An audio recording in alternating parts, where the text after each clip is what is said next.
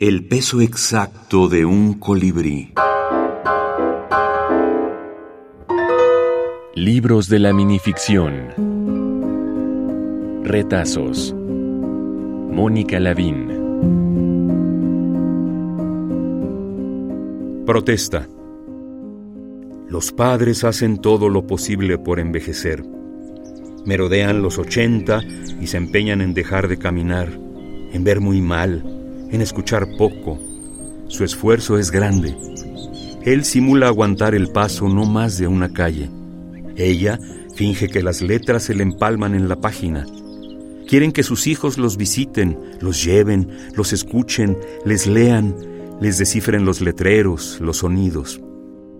Pero los hijos se han vuelto unos niños. Se tropiezan y se rompen un pie. Se esconden bajo las sábanas llenos de lágrimas se deshacen del perro y la mujer.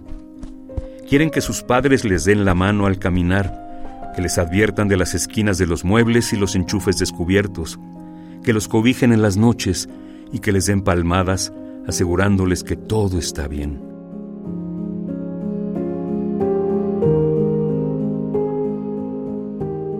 Escribir estos textos brevísimos que se han llamado de diversas maneras, ¿no? De minificciones, ficción súbita, ficción súbita, microrelato, como sea que se les clasifique, significan una actitud frente al texto y a la vida. A mí me parece que no, no ocurre en todo el tiempo, es decir, hay autores que son expertos o que se expresan de manera muy natural a través del relato breve. A mí me ocurre de repente.